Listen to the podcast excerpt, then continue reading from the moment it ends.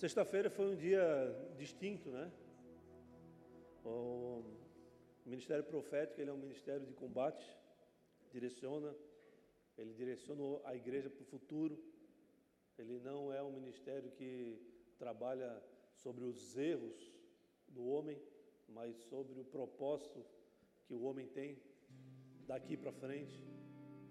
E eu tive vários momentos com o profeta Kevin naquele dia antes do, do culto, ele, ele, ele nos chamou para estarmos aqui cedo, ele nos fez uma entrevista, e ele falou muita coisa que eu não gostaria de ouvir, mas ele falou muita verdade.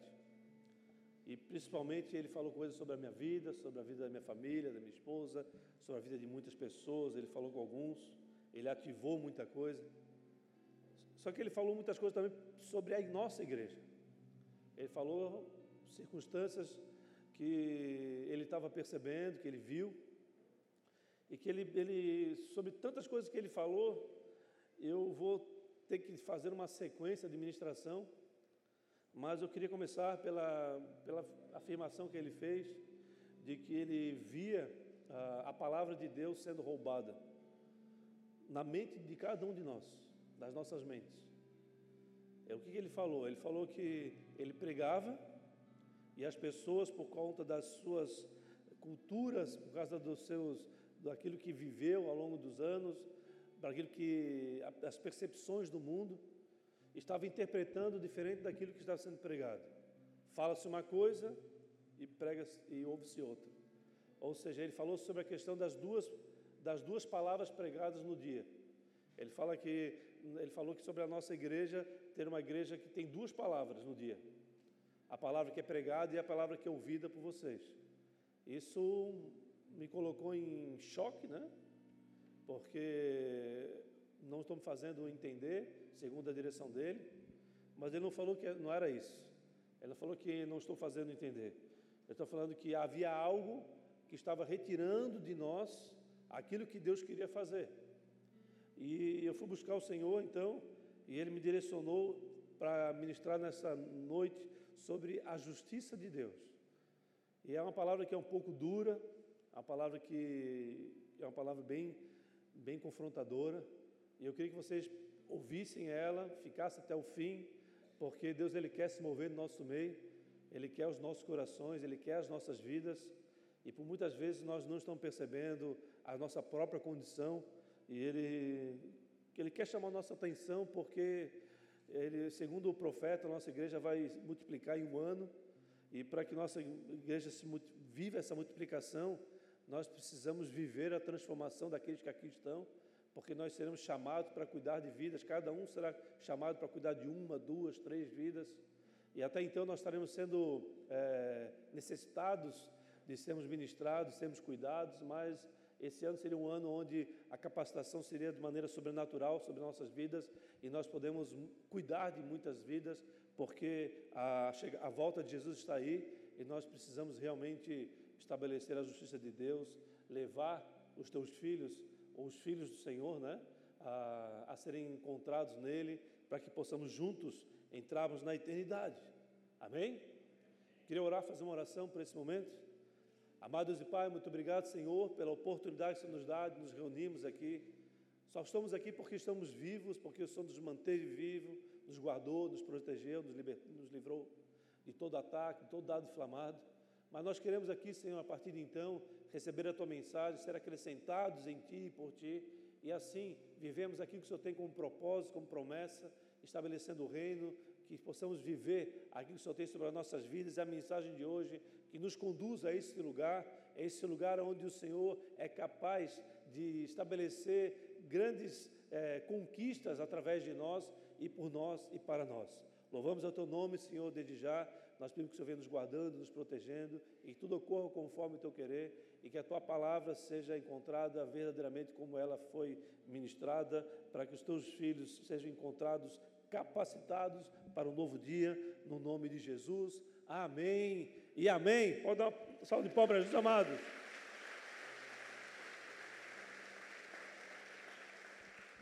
Abra sua Bíblia comigo no livro de João, no capítulo 10. João, capítulo 10, verso 9. Eu acho que eu estou na NVT hoje, se não me engano. Eu não me recordo, mas acho que é. Livro de João, é isso aí. 10, 9. Está escrito assim. Uma afirmação, né? Sim, eu sou a porta. Quem entra por mim será salvo. Entrará, sairá e encontrará pastagem. O ladrão vem apenas para roubar, matar e destruir. Eu vim para que tenham vida e tenham plenamente. Irmãos, esse texto ele é um texto longo, capítulo 10. Ele é um texto que ele faz diversas é, conexões entre quem ele é, para que ele veio. Mas no texto anterior, no versículo, no capítulo 9, é um texto de combate de Jesus para com os fariseus. Os fariseus perseguindo Jesus. Os fariseus querendo matar, literalmente, Jesus. E quando ele fala que o ladrão vem apenas para roubar, matar e destruir, ele está falando sobre, não está falando sobre Satanás, ele está falando justamente sobre a figura dos fariseus. Mas como que é, um fariseu, um homem, pode roubar e matar destruir? Como que ele pode é, exercer esse domínio sobre as nossas vidas? Roubar, amados, é o propósito central de um ladrão. Estão comigo?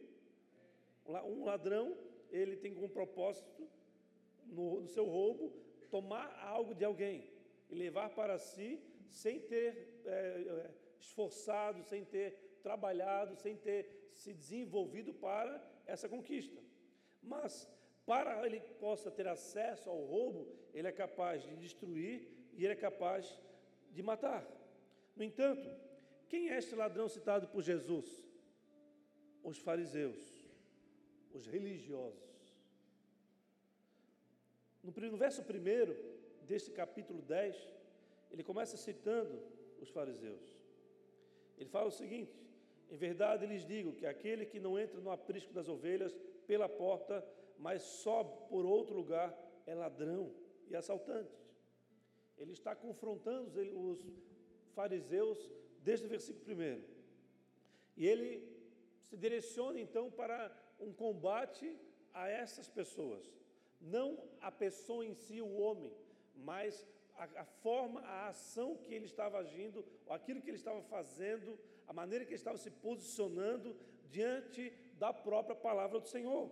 Porque os fariseus, eles eram os mestres da lei, eles conheciam a lei, mas eles conhecendo a lei, quando eles percebem Jesus pregando, Jesus ministrando, Jesus salvando, Jesus curando, Jesus libertando, eles encontram em Jesus uma ameaça. Uma ameaça não para com a lei escrita, mas para com a lei oral, pela palavra deles falada. Ou seja, naquele período, a palavra a, oral, a lei oral, podemos dizer assim, ela era era trazida no entendimento diferente daquilo que era a própria palavra escrita, que é aquilo que eu falei no início sobre o que o profeta nos alertou, de aquilo que é pregado na palavra e aquilo que é ouvido. E aquilo que é ouvido, pode, ao longo dos anos, tem gerado doutrinas, tem gerado entendimentos, e esse, essas doutrinas e esses entendimentos têm nos roubado aquilo que tem de mais valor nas nossas vidas, que é o propósito de Deus que está sobre cada um de nós. Amém? Jesus, quando começa a pregar, amados, ele começa a focar nessa, nesse, nessa possibilidade de sermos retirados da Sua presença. Porque nada mais é que aquilo que está citando, que o ladrão vem apenas para roubar, matar e destruir, é que o ladrão vem para roubar de você o propósito que ele definiu sobre a tua vida. E ao roubar você o propósito, ele rouba a tua própria vida. Ele te destrói, ele te mata. Esta é o discernimento e entendimento que nós precisamos ter sobre, é, sobre esse texto. Mas se eles eram os mestres da lei, por que, que eles foram considerados ladrões? Simplesmente, amados, porque eles estavam é, revestidos de doutrinas que é, não eram as doutrinas bíblicas não era a Bíblia de Jesus. Eu falo que ah, muitas vezes muitas pessoas criticam o, o Antigo Testamento por várias formas, mas o Antigo Testamento ela não pode ser percebida apenas sobre a questão das cerimônias, do, do cerimonial. Não existe mais a necessidade da cerimônia, conforme o Antigo Testamento, de estabelecer é, é, holocausto, estabelecer aqueles procedimentos que existiam lá. Não, Jesus ele encerrou todos esses processos e ele, quando ele veio, ele veio para redefinir os dez mandamentos, ele veio para redefinir a própria lei. E muitos se enganam quando acham que não, nós estamos vivendo sobre a graça, nós não estamos mais vivendo sobre a lei. Então a lei não pode mais pesar sobre nós. É um grande engano. Por quê? Porque a lei de Moisés, ela falava o seguinte: que você não pode cobiçar a mulher do outro. Mas a lei de Jesus, ela fala: se você desejar ou se você tiver intenção em cobiçar a mulher do outro, você já está pecando. Ou seja, no Antigo Testamento fala sobre cometer o ato se faria pecador, mas no Novo Testamento, na lei de Jesus, só a intenção já é um pecado. Então, a lei de Cristo, ela é muito mais rigorosa, muito mais assertiva, muito mais necessária para que possamos observar do que a lei de Moisés. Amém? E muitas vezes as pessoas entram em doutrina, enganosos, enganos, dizendo que não, não, não devemos mais pregar o Antigo Testamento, o Antigo Testamento é coisa do passado, mas quanto conteúdo, quanto conhecimento nós temos através da, da, da antiga aliança, não é mesmo? circunstâncias com as famílias, circunstâncias com doutrinas, com autoridades, com a própria comunidade de Cristo, de família de Cristo, não é mesmo? Mas eles estavam ali, revestidos de autoridade, baseado no grupo que eles se formaram, eles acabaram sendo aqueles que determinavam a condenação de alguém, o julgamento de alguém, o apedrejamento de alguém. E eles estavam perseguindo Jesus e eles queriam literalmente matar o próprio Senhor Jesus. Mas só que se eles eh, fossem homens que vivessem a lei escrita, eles iriam perceber que Jesus era o Messias que havia sido profetizado em Isaías, em todas as Escrituras. Amém? Porque ele veio exatamente da forma que as Escrituras estavam eh, direcionadas. Eles achavam que Jesus não viria como rei, como alguém próspero, como alguém que pudesse vir sobre carruagens, sobre tivesse exército, sobre as suas, sobre o seu domínio, mas não. Jesus veio como servo, ele veio como um homem humilde, ele veio como um filho de carpinteiro que submeteu obediência a seu pai, a sua família. Ele confundiu literalmente esses homens que estavam vivendo baseado no seu próprio entendimento. Eles liam as escrituras, mas eles tinham o seu próprio entendimento que elas que eles geravam conforme o tempo ia passando. Mas existia um grande propósito. Por quê? Porque esses, esses não, propósito não, um paradoxo, porque esses homens, eles roubavam o propósito das pessoas. As pessoas que tinham é, um direcionamento de Deus, eles cortavam, porque somente aqueles que estavam sob o jugo da religião tinham acesso àquilo que estava sendo vivido ou aquilo que eles poderiam viver. E o Cristo, quando ele veio, ele, ele confundiu, ele começou a restabelecer um novo tempo. Ele veio para liberar a graça, que é uma força soberana que nos leva para longe do pecado. Sendo que esses homens, eles estavam cegos, eles eram tão pecadores quanto os piores ladrões, tanto é que eles foram definidos por Jesus como próprios ladrões que queriam roubar, matar e destruir. Estão comigo, igreja? E esse paradoxo que Jesus faz é que ele afirma que o homem será salvo da condenação somente por ele. Mas ele ainda afirma que ele é a fonte de vida. Quando ele fala que quem entrar pela porta vai encontrar um pasto verdejante e ele vai se alimentar, ele é a fonte, ele é a vida. Amém? Mas ele alerta sobre a existência desses ladrões, que eles vêm para nos roubar, roubar a nossa própria vida. Mas você sabe como o ladrão consegue roubar uma vida? Como que eles conseguiam roubar, roubar a vida das pessoas naquela época? eles se direcionavam para aplicar a justiça própria. Eles estabeleciam é, condenação, juízo, que não tinham nada a ver com as Escrituras, e eles condenavam as pessoas pelos seus atos, baseado naquilo que eles queriam, e não baseado naquilo que as Escrituras falavam. Então, se alguém é, saísse da linha baseada na, na, lei oral que eles tinham como regra de vida, eles condenavam. Mas eles não mais, eles não mais se utilizavam das escrituras. Eles conheciam elas, eles usavam elas para condenar as pessoas baseadas naquilo que eles queriam. Amém? É, é o que hoje nós vemos na, nossa, na justiça brasileira, na justiça do mundo todo.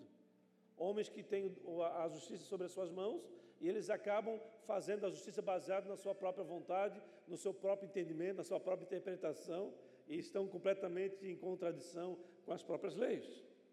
Jesus, amado, ele foi julgado e condenado e ele não teve defesa.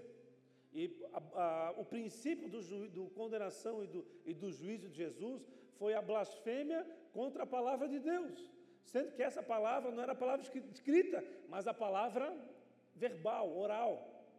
Então, ele foi condenado baseado no entendimento equivocado daqueles que foram chamados para serem os mestres das Escrituras. Então, isso pode acontecer conosco nos dias de hoje.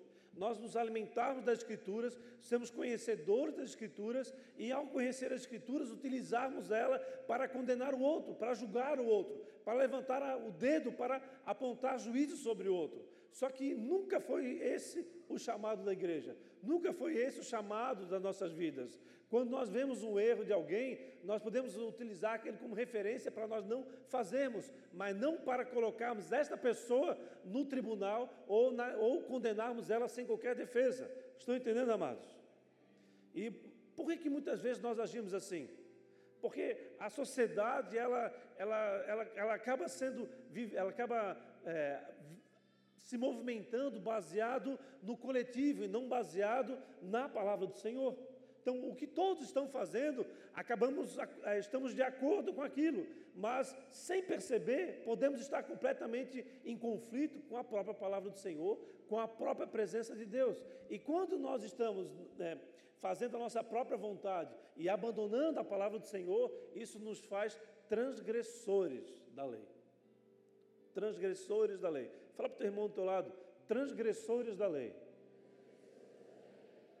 Agora, amados, qual que é a consequência de um ladrão, se ele for pego? A prisão, amém? Em algumas, com algumas situações ele, leva uma surra antes, em outras situações, quando esse negócio for, for progredir para a morte, ele pode, em alguns países, ele pode até ser levado para uma por uma cadeira de cadeira elétrica, assim por diante, amém? Mas o, a consequência principal é a prisão de alguém que roubou, ele vai passar pela delegacia. Muitas vezes acontece como está acontecendo no Brasil hoje, onde o ladrão sai da delegacia antes do que o próprio soldado que prendeu ele, porque o soldado, o, o policial, muitas vezes passa por rigor maior do que o próprio ladrão. Mas, fazer uma pergunta para vocês: quem que tem o poder de conduzir um, um ladrão para a prisão? O juiz, amém? Ninguém tem o poder. A polícia toma, guarda essa pessoa, leva para o juiz, o juiz ele vai dizer, não, vamos ficar provisoriamente preso, e daí ele vai passar pelo julgamento, vai, vai ter direito à defesa, e assim por diante, e se ele for condenado, ele vai passar a cumprir uma pena. Estão comigo, igreja? Então, quem tem poder de conduzir um ladrão à cadeia é o juiz a justiça. A justiça é dada, é dar a cada um o que lhe é de direito e o que ele merece. Então, imagine você, você está cometendo um ato grave e a justiça vem, coloca no, no, na cadeira daquele que será julgado e ali você vai poder se defender, mas aquilo que você tem direito você vai poder usufruir. No Brasil isso já é uma outra situação que nós estamos vivendo, né? Mas naturalmente é assim: você tem um juiz, você tem aquele que está sendo julgado, você vai ter aquele que vai defender.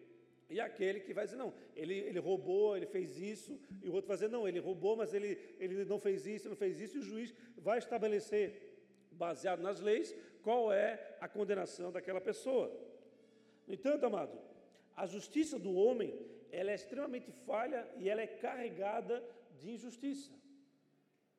Semana passada não essa agora outra, eu vi, uma, eu vi uma notícia de um rapaz lá no Nordeste que estava sendo liberado da prisão depois de um ano de cadeia, sendo que não tinha sido ele que tinha sido cometido aquele, aquele ato de condenação ao qual ele sofreu. Ele estava ali como o nome dele era igual, eu não me recordo. Sei que ele, ele foi liberto depois de um ano preso, sem ter sido qualquer tipo de é, participação naquele, naquele ato de injustiça.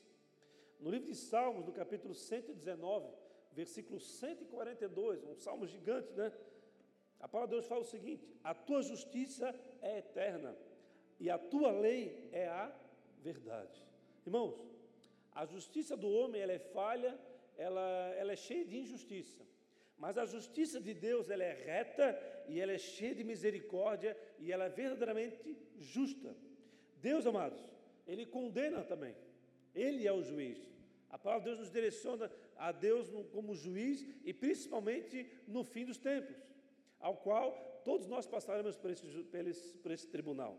No entanto, quando ele se posiciona como juiz, ele precisa fazer justiça. E para que nós não venhamos a ser condenados pelo próprio Senhor por ato falho nosso, nós precisamos nos arrepender genuinamente.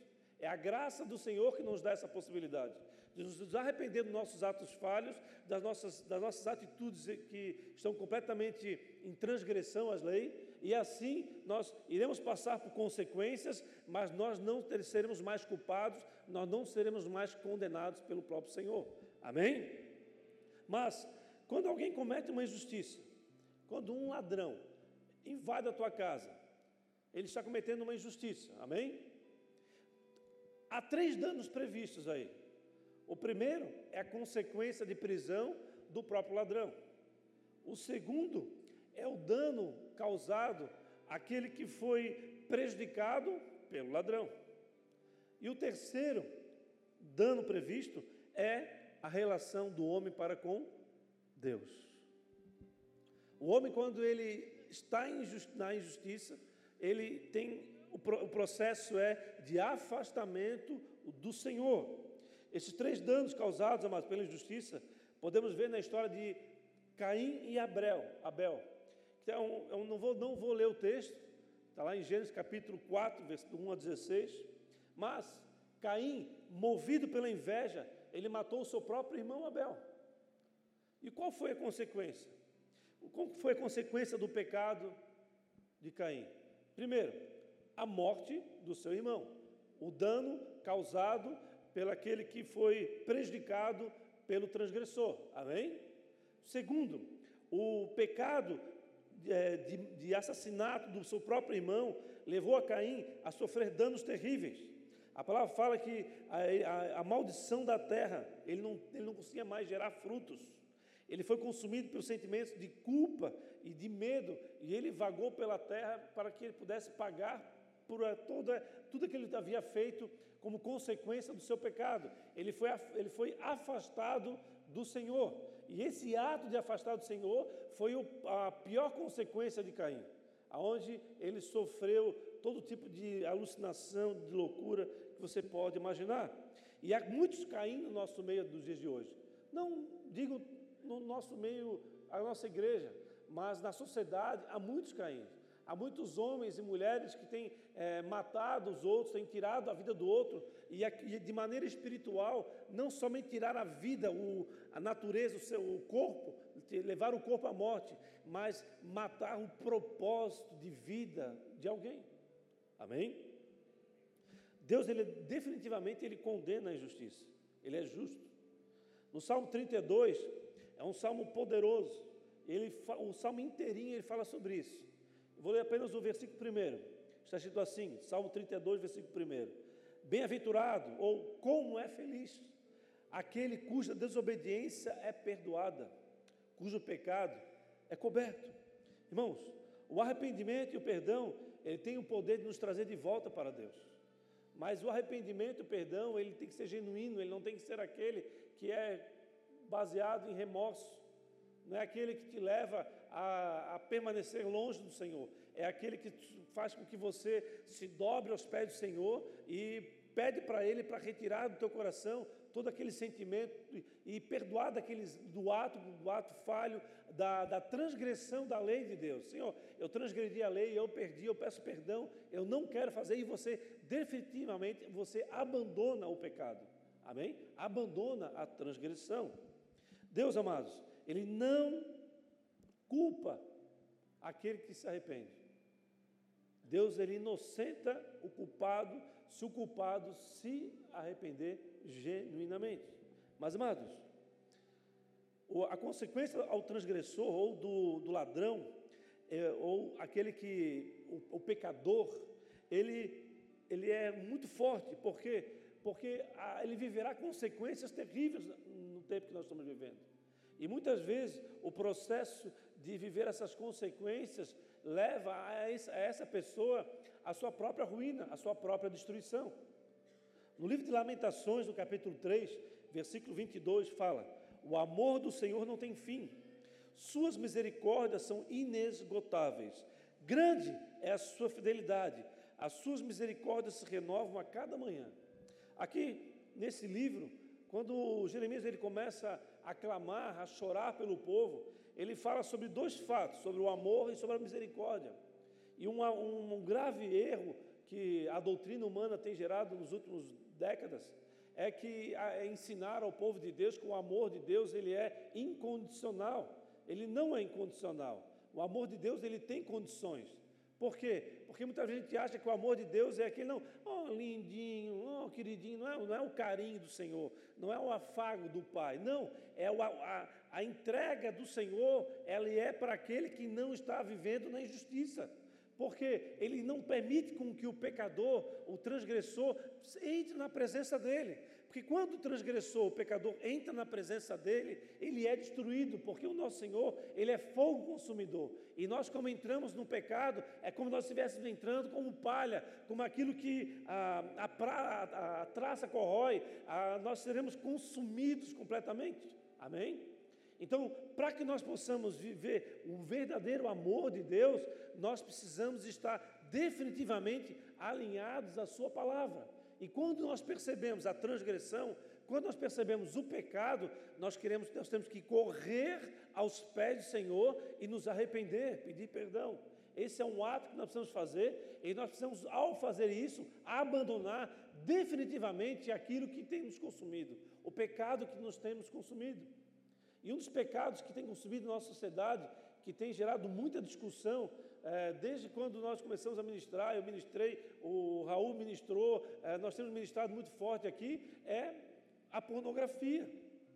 Estive ontem lá em Floripa Norte, na igreja, e uma menina é, me procurou, dizendo que eu preguei lá sobre pornografia, sobre um culto de, de NV lá que teve, o pessoal foi para a igreja, e ela, ela entendeu o mal que aquilo fazia na, na vida dela, e ela estabeleceu, foi até os pés do Senhor, pediu perdão, e hoje ela, ela, ela, ela declarou, ela revelou para mim, na verdade, que ela tinha sido curada, que ela tinha situações que ela não conseguia ter acesso na presença do Senhor, ela começou a ter acesso, ela começou a ter experiências com o Senhor que ela não, tava, não conseguia ter, simplesmente porque ela estava vivendo a transgressão, vivendo o pecado.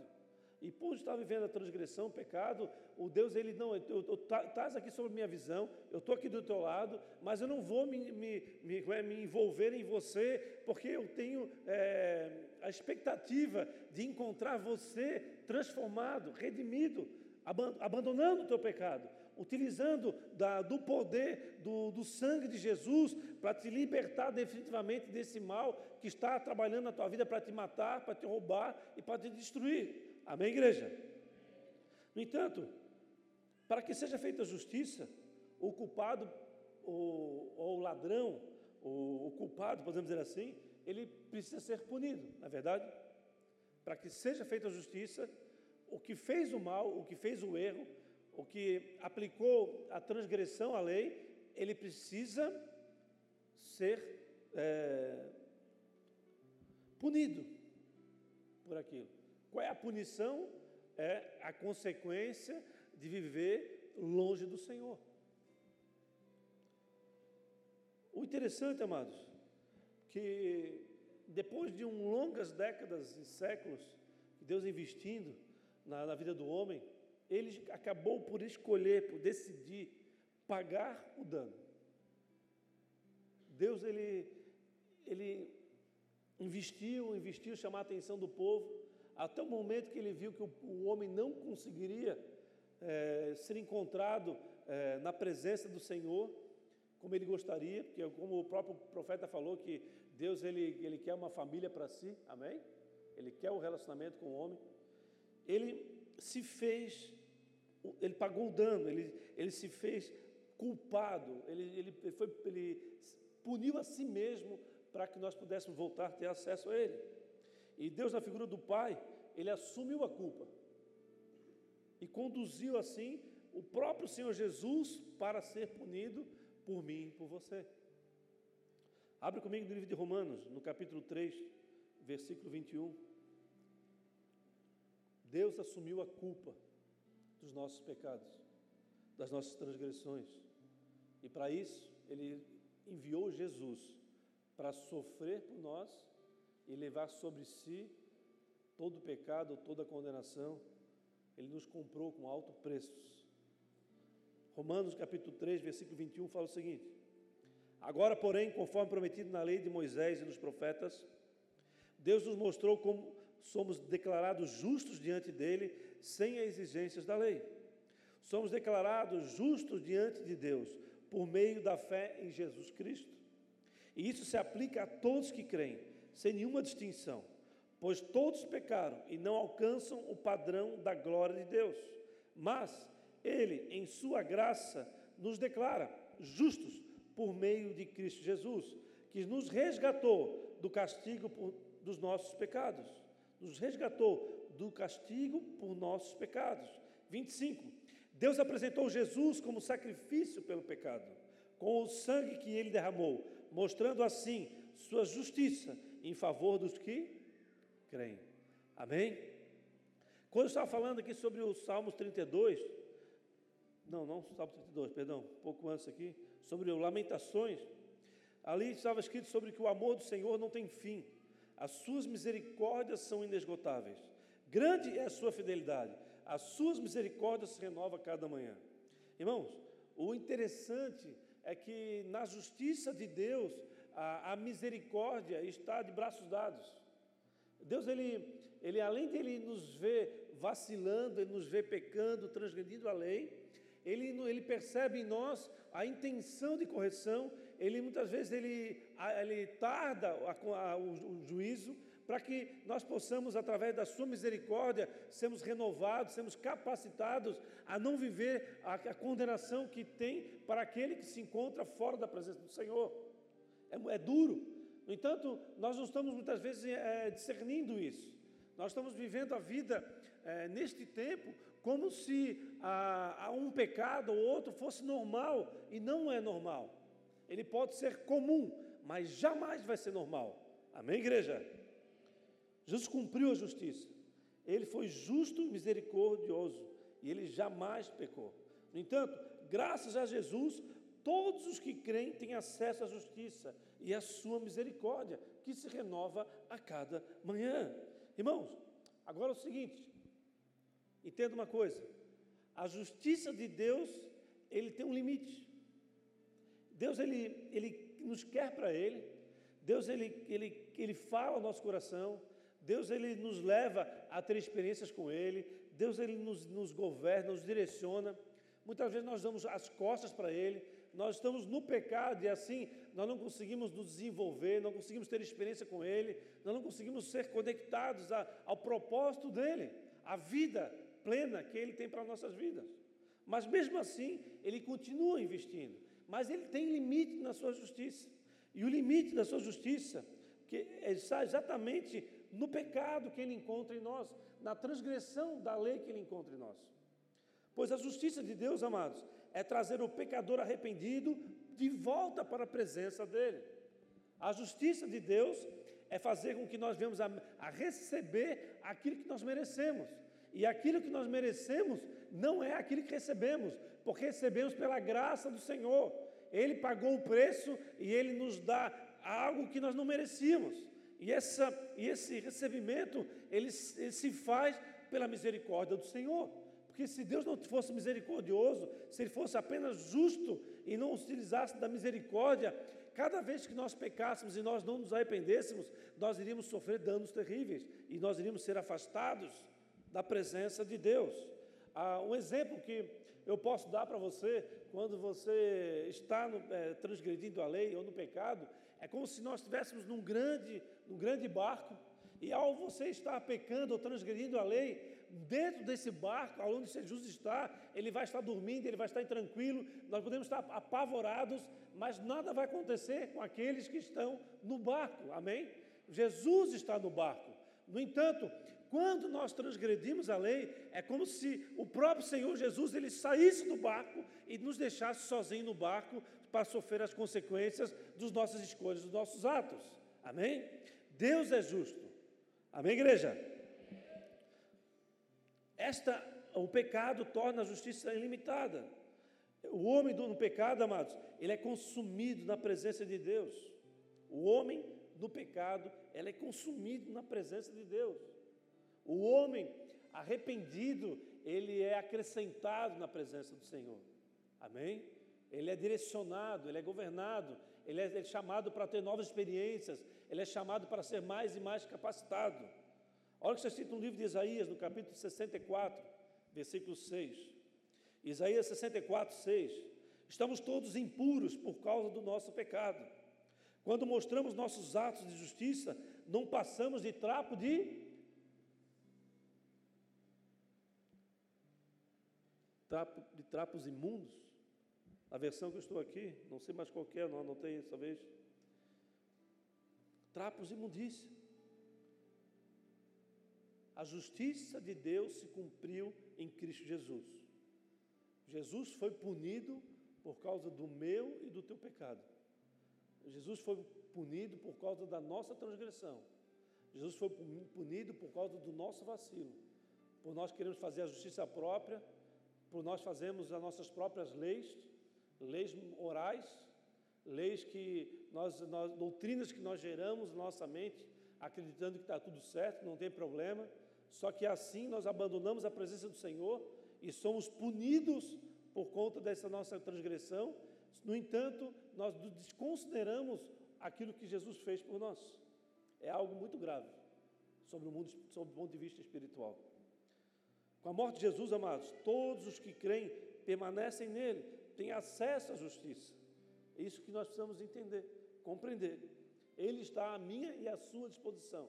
No entanto, muitas vezes você não ouve a voz, você não consegue discernir, você não consegue ter experiência, você não consegue é, orar em línguas para ser edificado por conta daquilo que está dentro de você, ou por conta de, de você permitir ser encontrado no pecado, pecados ocultos. Ontem lá no Floripa Norte, lá, o profeta falou o seguinte, que quando nós é, pecamos, nós levamos Jesus para pecar. Quando nós vamos para a pornografia, para a masturbação, nós levamos Jesus para a pornografia e para a masturbação. Quando nós vamos para qualquer tipo de ato pecador, nós levamos o próprio Cristo junto conosco para sofrer o mesmo vacilo, a mesma transgressão do que nós. É algo gravíssimo sob o ponto de vista espiritual. Muitas vezes, amados, você pode achar que Deus não tem, não tem sido justo com você, não tenha sido justo com você. Muitas vezes você olha algo que está acontecendo na sua vida e você, pô, Deus não é justo, onde é que, está, onde é que você está, Senhor? Você já fez a tua justiça? Ah, o irmão ali está tá no pecado, olha como ele está bem, como é que ele está tudo certo com a vida dele. Irmãos, aparentemente está tudo certo. Ele está sendo alimentado pela, pelo inimigo de nossas almas, ele está sobre o jugo do ladrão, sobre o jugo do opressor, sobre o jugo daquele que no futuro será encontrado no lago do inferno. Mas você, quando você está olhando isso, você precisa ver, não, no tempo de Deus, se eu me manter eh, sobre a, a obediência à palavra do Senhor, se eu me manter longe da palavra oral, longe da doutrina humana. Eu vou pagar um preço necessário. É, muitas vezes eu vou, eu vou, viver aquilo que eu não gostaria de viver, mas se eu viver aquilo que eu não gostaria de viver, mesmo estando na presença do Senhor, eu vou passar por cada fase, por cada ato, por cada situação, porque Deus permitiu ou porque Deus promoveu esse processo. E se, você, Deus promoveu e permitiu, Ele está guardando você e Ele está te conduzindo à vida, à vida plena, à vida abundante, à vida eterna. Amém, igreja? Deus ele não se atrasa, amados. É no tempo dele. No tempo dele nós iremos ver que todos nós iremos receber aquilo que merecemos. Romanos, capítulo 2, versículo 6, fala o seguinte: Romanos 2, 6. Ele, ele julgará cada um de acordo com seus atos. Dará vida eterna àqueles que, persistindo em fazer o bem, buscam glória, honra e imortalidade. Irmãos, Igreja Bola de Neve, Pastor Jefferson, nós acreditamos que a salvação ela pode ser perdida. Amém? Se você não está de acordo, glória a Deus, mas você está é, fora do entendimento nosso. Não, você tem liberdade para isso. Mas nós entendemos que a, a salvação ela pode ser perdida. Por quê? Porque a salvação não é um troféu. A salvação é um processo. Você pode estar a vida toda nesse processo e ser encontrado no final, ser encontrado no, me, no meio, na, sal, na salvação. Mas o fato é, você tem certeza que você está salvo hoje? Ah, pastor, eu tenho certeza. Tá bom, glória a Deus. Mas você tem certeza que você vai para o céu? Pastor, eu tenho certeza. Mas se você estiver errado, irmãos, na dúvida, se aplica a palavra do Senhor. Na dúvida, se debruce diante do, dos pés do Pai. Na, na, dúvida, diante do pecado, se arrependa, ó, combata o bom combate. Não, não ande é, como quem está vivendo uma vida como sem rumo. Nós temos um propósito estabelecido em nossas vidas desde o ventre das nossas mães. Amém, igreja? Nós não, não podemos viver em dúvida, precisamos viver na certeza do que há um alvo, há um caminho, caminho estreito, há uma porta. Ele falou que Ele é a porta, que Ele iria nos dar o sustento, Ele é a fonte de vida, mas que nós podemos é, avançar, que nós precisamos entender que nós seremos julgados, cada um de acordo com seus atos, e dará vida eterna àqueles que, persistindo em fazer o bem, buscam glória, honra e imortalidade. Amém, igreja? Agora, amados, eu vou dizer uma coisa para você. Se você sofreu algum tipo de injustiça, você pode procurar a justiça, mas não a vingança. Pois a palavra de Deus fala que a vingança é do Senhor. Amém? Nosso Deus, ele é justo.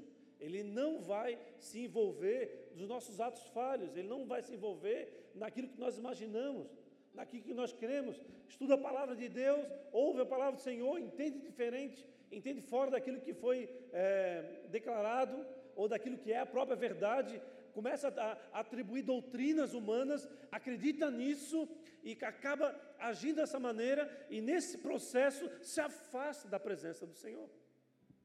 É gravíssimo. Nós precisamos estar atentos, amados. O ano 2024 vai ser um ano onde nós iremos, em uma grande quantidade de pessoas, sermos conduzidos ao engano. A principal forma de sermos com desengano é a inteligência artificial, que está se desenvolvendo, a cada, a cada dia ela tem se desenvolvido, a cada dia ela tem feito novos perfis, ela irá nos enganar de, de uma maneira muito fácil se nós não tivermos o Espírito Santo de Deus nas nossas vidas. Amém? A única maneira de você se guardar é estar tomado pela presença de Deus na figura do Espírito Santo de Deus, que é aquele que habita em nós. Amém? Isso, a única maneira de você se encontrar nessa condição é você combatendo a transgressão, combatendo o pecado, é se debruçar na palavra escrita e não dar ouvidos para, para doutrinas humanas ou para aquilo que os ladrões estão aí, trabalhando para te roubar, roubar a tua vida, para, para é, destruir a tua história, para te literalmente te matar. Agora, amado, se você transgrediu a lei, Arrependa-se. Busque o perdão do Senhor. Seja encontrado necessitado dessa fonte. É encontrado combatendo aquilo que tem se levantado no teu coração. Quem crê, mas em Jesus e se arrepende, segundo as Escrituras, torna-se justificado pela fé. Mas quem rejeita não tem acesso à graça, pois permanece como um transgressor. Olha isso. Primeira carta de João, capítulo 5, versículo 10. Primeira carta de João, capítulo 5, versículo 10. Está escrito assim: Quem crê no Filho de Deus sabe, em seu coração, que esse testemunho é verdadeiro. Quem não crê nisso, na realidade, chama Deus de mentiroso, porque não crê no testemunho de Deus acerca do seu Filho. 11. E este é o testemunho: Deus nos deu a vida eterna, e essa vida está em seu Filho. Quem tem o Filho tem a vida. Quem não tem o Filho de Deus não tem a vida. Amém, igreja? O pecado é justiça, amado, sob a perspectiva eterna, é passível de dano. O pecado é injustiça. E a injustiça, sob, sob o ponto de vista espiritual, nos faz é, aqueles que serão alvos de sofrer dano, sofrer consequências. Difícil, né? Uma mensagem dessa. O fato, amado, é que o pecado nos retira da proteção de Deus. É que está aqui, meu Deus. Há uma voz, amados, que está de urgência nesse tempo que nós estamos vivendo. Há uma voz de, do João Batista que está ecoando: preparar o caminho, preparar o caminho, preparar o caminho. E essa voz, ela, ela traz a mensagem para nos acordarmos, para nos despertarmos, para aquilo que Deus quer fazer em nós e através de nós. Uma pergunta, amado, que nós precisamos responder com sinceridade. Você, eu, cada um de nós, nós precisamos responder com sinceridade. Sermos sinceros contra, com, com nós mesmos. Ser sincero com você. Há transgressão da lei na minha vida? Você precisa ser trans, sincero. Porque se você não for sincero com você mesmo, você normatizar o pecado, você vai ser encontrado transgressor e fora da proteção do Senhor. Você vai sofrer consequências por estar longe de Deus. Ah, pastor, o senhor está falando sobre a lei. Estamos vivendo sobre a graça, como já falei. Irmãos, a lei oral condena. A lei escrita é misericordiosa, ela é justa. E todo aquele que ser encontrado sobre o manto do, de Deus, ele será guardado e protegido, não importa a circunstância. A transgressão na lei de Moisés era pelo ato. Na lei de Jesus, como falei, a intenção já era injusta. Lá no, no livro de Mateus, no capítulo 5, versículo 27, já vou terminar. Mateus 5, 27, fala o seguinte: Vocês ouviram o que foi dito? Não cometa adultério. Ou seja, não adulterarás. Dez mandamentos, amém? 28. Eu, porém, lhes digo: quem olhar para uma mulher com cobiça já cometeu adultério com ela em seu coração. Portanto, se há algo que precisa guardar, guarda o teu coração, amados, pois dele provém as fontes da vida. Deus, Jesus ele veio para redefinir os mandamentos. Ele veio para confrontar. Os homens da lei não aceitaram esse confronto. Eles tinham um lugar de conforto, eles tinham a religião deles que protegia eles, mas condenava os outros. Eles queriam permanecer nessa condição. E Jesus ele veio para arrebentar com tudo isso. Ele veio para destruir a religião. Ele veio para destruir os processos. Ele falou assim: não, o processo é meu, não é do homem. Eu que trago vocês para viver aquilo que eu tenho sobre a tua vida. Quando nós vivemos o processo de Deus, nós somos encontrados capacitados, é, fortalecidos, mas quando nós vivemos o processo da religião, nós somos submetidos à opressão, ao jugo, à condenação. O que fazer então diante da injustiça encontrada em nós? O que fazer então da transgressão encontrada em nós, quando nós fomos sinceros conosco? O que eu, o que eu faço? Primeiro, amados, o que você precisa fazer é correr aos pés do Senhor. Ele é Senhor. O Senhor fala sobre alguém que está direcionando um povo, mas Ele também é Pai. É aquele que te recebe e Ele sempre terá um braço, um braço aberto para te receber. Ele sempre será é, capaz de te perdoar. Ele sempre receberá você de volta para a presença dele, se você se arrepender genuinamente, se você abandonar a transgressão. É um engano, amados. Nós achamos que Deus ele, ele não aplica justiça, que ele está tudo certo, que vale o amor. É um engano gravíssimo. Na presença de Deus, amados, não tenha medo de nada, pois se Ele está no barco, como eu falei para você, tudo que for acontecer a você será propósito seu. Portanto, se você está no barco com Jesus e cai para fora, nada. Se for, não vai nadar, cair na boca, de, a baleia te engolir, você vai passar três dias na, na, na boca da baleia, é propósito teu.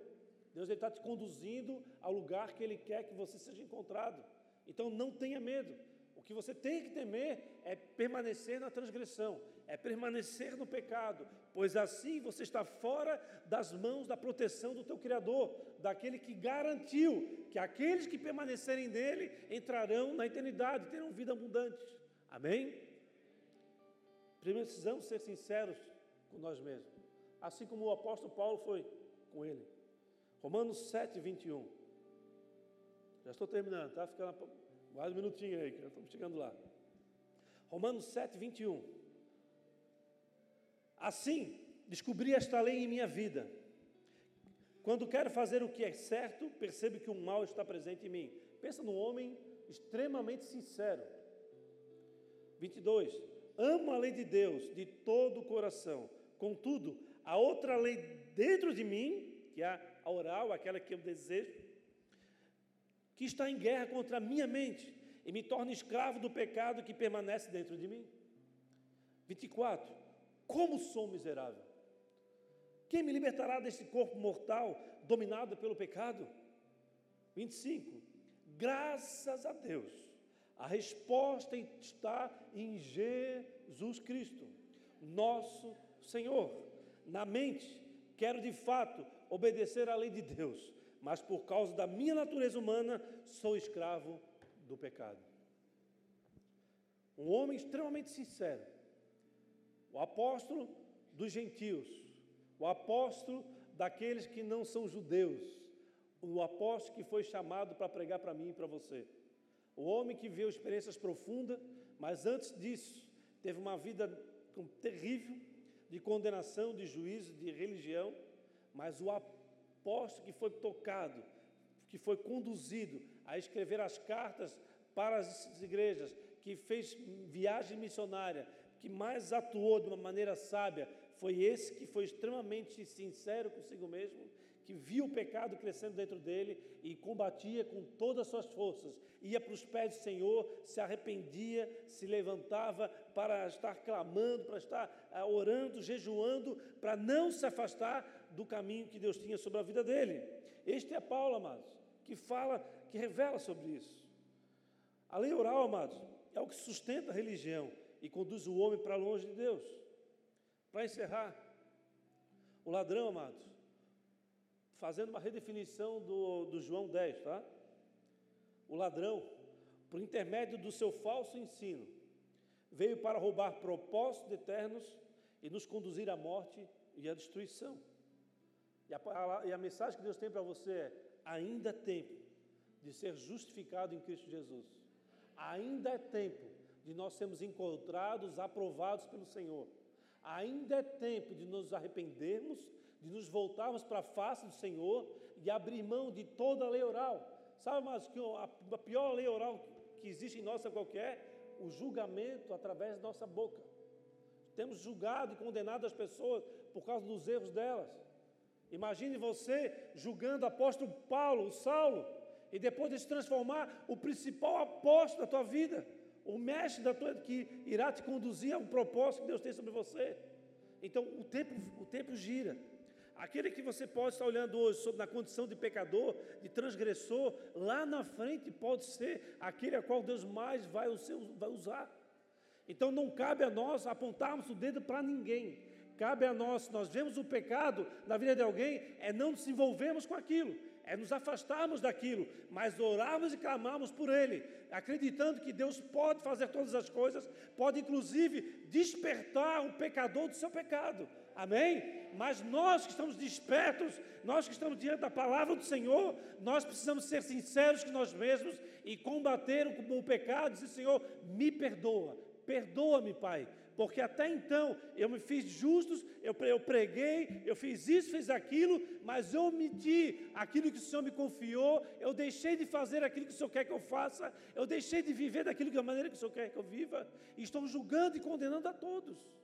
E você, fazendo assim, julgando e condenando a todos, você transgride a lei e você se torna alguém que está aplicando a injustiça. E o que Deus quer que você faça é: venha para a presença do Senhor, venha para viver a justiça de Deus, que sobre a minha justiça você será guardado, você será protegido, você será acrescentado, você terá experiências profundas. Se você desejar orar em você vai orar. Se você desejar viver experiências, você vai viver. Se você receber dons, você vai usar os dons para a honra e para a glória glória do teu Deus. Amém, igreja? Glórias te damos, amém. Aleluia. Glórias damos ao Senhor. Glórias damos ao Senhor. Há muito exemplo, amado, nas Escrituras, há muito exemplo nas Escrituras da necessidade de nós reconhecermos quem somos para podermos viver aquilo que Deus quer que a gente viva. Ele pega o pecador e transforma em alguém usado por Deus. Ele pega é, Moisés na condição difícil que ele tinha de língua e faz dele um grande mestre da palavra, aquele que é, escreveu, aquele que levou um, uma, toda uma nação para um lugar que nem ele mesmo entrou por conta da sua palavra, das suas atitudes. Que nós possamos guardar o nosso coração nesse tempo, amados. Não sermos enganados, não, não nos enganar, não levantar nossa voz para estabelecer doutrina. Doutrina como? Você fala, Teve um período atrás, amados, alguns anos atrás, que teve uma amiga no nosso meio, que ela falou do seu marido para umas 50 pessoas, mal, falou mal do seu marido para, um monte de gente. Todo mundo achava que o cara era uma peste. Depois fomos ver que, na verdade, ela era peste. Ela precisava a intervenção divina. Obviamente que ele tinha, né? mas mulher, não levanta a tua voz para falar do teu marido mal para, para as pessoas. Deus chamou para que você orasse por ele, clamasse por ele. A palavra de Deus fala que a mulher, quando ora, clama pelo marido, ela santifica o marido. Não cabe à mulher condenar o seu próprio esposo, a sua própria, a sua própria família. Amém? Porque quando uma mulher é, se levanta contra o próprio esposo, a tendência é o que é? É fazer com que os seus próprios filhos vivam sem a presença de um pai transformado, restaurado, usado pela presença e para a glória de Deus. Amém? Nós vivemos a vida como o dia de hoje, mas o dia de amanhã, amados, vai nos dar muita surra, vai nos fazer sofrer danos por conta daquilo que nós falamos ou por conta das nossas atitudes. Portanto, para hoje de agir baseado naquilo que você entende, Volte-se para a palavra do Senhor. Use a palavra do Senhor a teu, a teu favor. Senhor, a tua palavra falou isso, isso, isso. Eu vou continuar pregando. Vou continuar lendo aqui o, o Salmo 32 para a gente encerrar. Amém? A partir do verso, é, verso 2. Salmo 32, verso 2. Bota ali. Bem-aventurado é aquele a quem o Senhor não atribui iniquidade, em cujo espírito não há engano. Ou feliz, né? Enquanto calei os meus, peca... calei os meus pecados, envelheceram os meus ossos pelos meus constantes gemidos todo dia. Porque a tua mão pesava dia e noite sobre mim, e o meu vigor secou como no calor do verão. Confessei o teu pecado, coloque o 5, por favor, para me pegar a minha versão. Confessei teu pecado, confessei, ué, muito grande, fico tonto aqui. Confessei-te o meu pecado e a minha maldade não encobri. Dizia eu: Confessarei ao Senhor as minhas transgressões, e tu perdoastes a maldade do meu pecado. Por isso, todo aquele que é santo orará a ti, a tempo de poder achar, até na trans. Pô, eu não consigo ler esse texto aí. Levam todos juntos, amém? Vamos lá, do início lá. Por isso,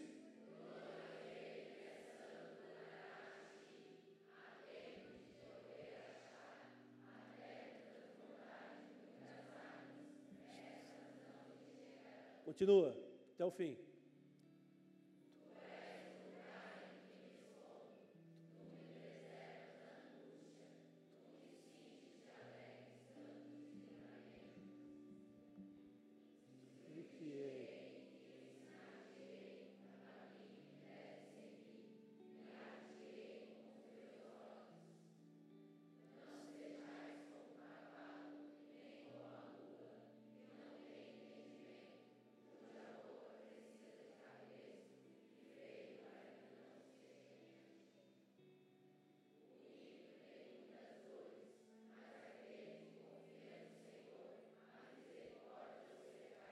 Uma salva de palmas para Jesus amado.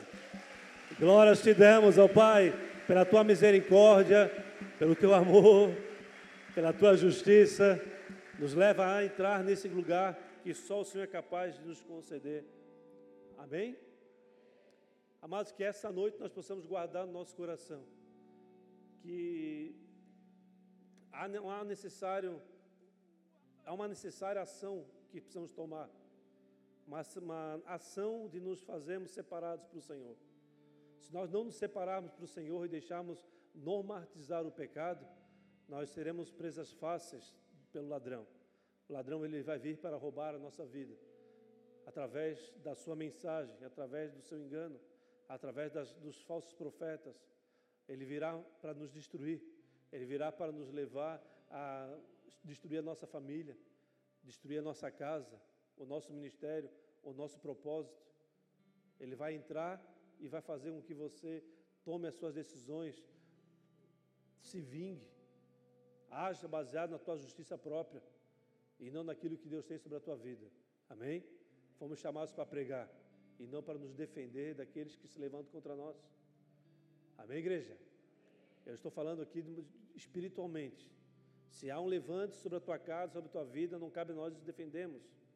A justiça do homem está ali para nos darmos a, para que questões sejam resolvidas no âmbito natural, mas no âmbito espiritual nós não fomos chamados para nos defender, nós fomos chamados para pregar pregar a justiça do Senhor, pregar aquilo que Ele tem sobre, liberado sobre nós, não condenando e não julgando ninguém, mas sim auxiliando. Ah, como eu sempre tenho falado aqui, o Evangelho, na sua base, é a história de um homem que entrega a sua própria vida para que você tenha a sua. Amém?